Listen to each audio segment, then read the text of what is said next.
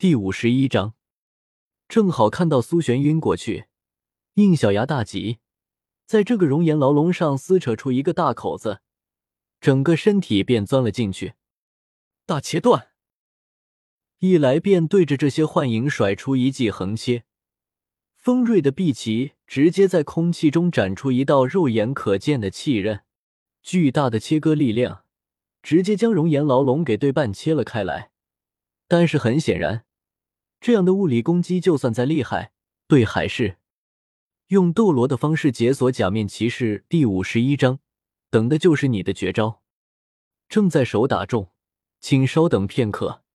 内容更新后，请重新刷新页面，即可获取最新更新。